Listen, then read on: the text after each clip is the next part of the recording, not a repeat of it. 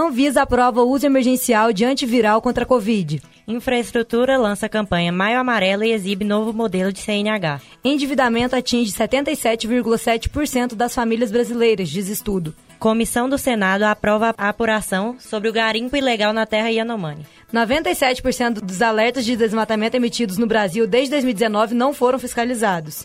Bom dia, hoje é segunda-feira, 9 de maio e está no ar o programa Jornal PUC Minas.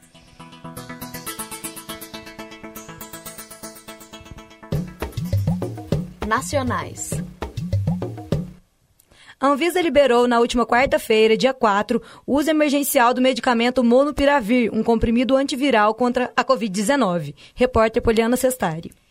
A solicitação havia sido feita em novembro de 2021. O medicamento é produzido pela farmácia Merck, conhecida como MSD no Brasil. Tratando-se, por enquanto, apenas de uso emergencial, a Anvisa ainda deve monitorar a quantidade do remédio, já que ainda existem incertezas sobre seus efeitos. Até o momento, não é recomendado o uso para gestantes e lactantes. Ana Clara Alves. O ministro da Infraestrutura, Marcelo Sampaio, lançou na última semana a nona edição da campanha Maio Amarelo, com o tema Juntos Salvamos Vidas. A iniciativa visa conscientizar motoristas e pedestres sobre os riscos do trânsito e diminuir a violência nas estradas. Repórter Lucas Meirelles traz mais detalhes. O ministro informou que o governo federal está comprometido com a duplicação de rodovias e a melhoria da infraestrutura de sinalização das vias brasileiras. Durante a cerimônia, o secretário nacional de Trânsito, Frederico de Moura Carneiro, entregou ao ministro o novo modelo da Carteira Nacional de Habilitação, a CNH, que será implementada em 1 de junho. Entre as mudanças no documento, o esquema de cores e a distinção entre carteiras provisórias marcadas com a letra P e definitivas marcadas com a letra D. Juliana, volto com você.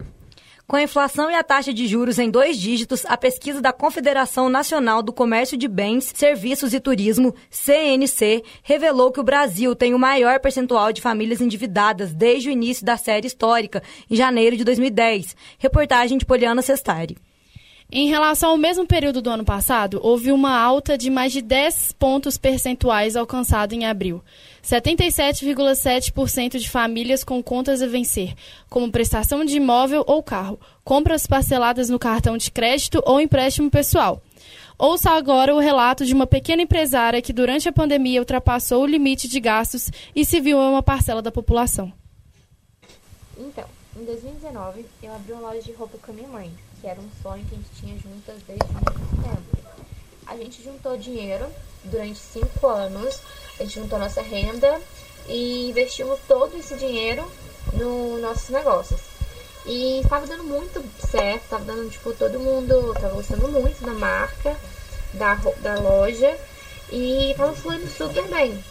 Só que com, com a pandemia em 2019, tudo começou a desmoronar aos poucos, sabe? Os gastos foram ficando cada vez maiores, é, os lucros estavam caindo, a gente estava gastando bastante a gente não conseguia vender, é, o online não estava vendendo tanto quanto o presencial e isso estava sendo um problema muito, muito grande pra gente.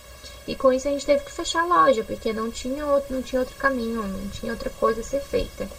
E no final a gente acabou que a gente teve que pegar um empréstimo, porque a gente se enfiou num poço de dívidas, a gente teve que pegar um empréstimo no banco para pagar e não piorar a situação ainda mais. E então a solução que a gente teve foi essa, pegar um empréstimo para pagar as contas e, e, tentar sair do vermelho, né? Tentar começar de novo, tentar ver como é que a gente pode recuperar isso. No dia 25 de abril, a Polícia Federal recebeu uma grave denúncia das terras indígenas Yanomami, que gerou uma série de questionamentos e apuração. Uma menina da tribo de 12 anos morreu após ser estuprada por garimpeiros que exploravam ilegalmente a região. Informações com Virgínia Caetano. Durante as buscas, a comunidade foi encontrada queimada e não havia ninguém no local. O caso ganhou repercussão nacional e tem mobilizado lideranças indígenas, autoridades, políticos, artistas e influências que demonstram apoio à causa, repercutindo a situação nas redes sociais com a hashtag Cadê os Yanomami? Até o momento, não se sabe quem queimou o local.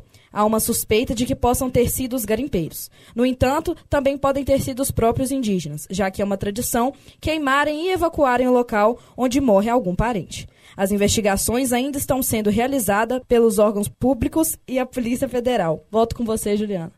Um levantamento do MAP Biomas apontou que mais de 97% dos alertas de desmatamento emitidos desde 2019 não foram fiscalizados pelos órgãos responsáveis do Brasil.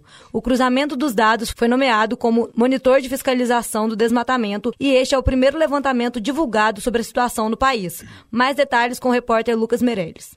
Segundo o monitor, até março de 2022, no caso do governo federal, apenas 2,17% dos alertas de desmatamento tiveram algum tipo de fiscalização.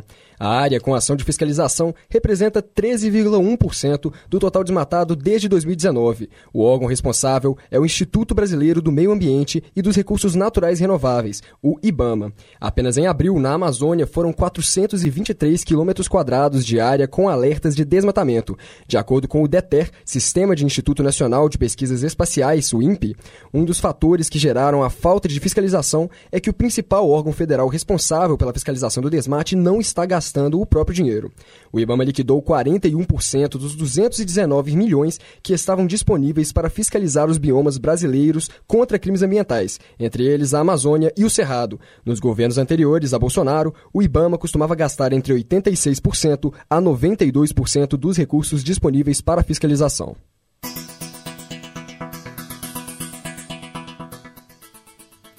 Termina aqui o Jornal PUC Minas. Apresentação: Ana Clara Alves e Juliana Leal. Produção dos alunos do terceiro período de jornalismo. Coordenação: Getúlio Nuremberg.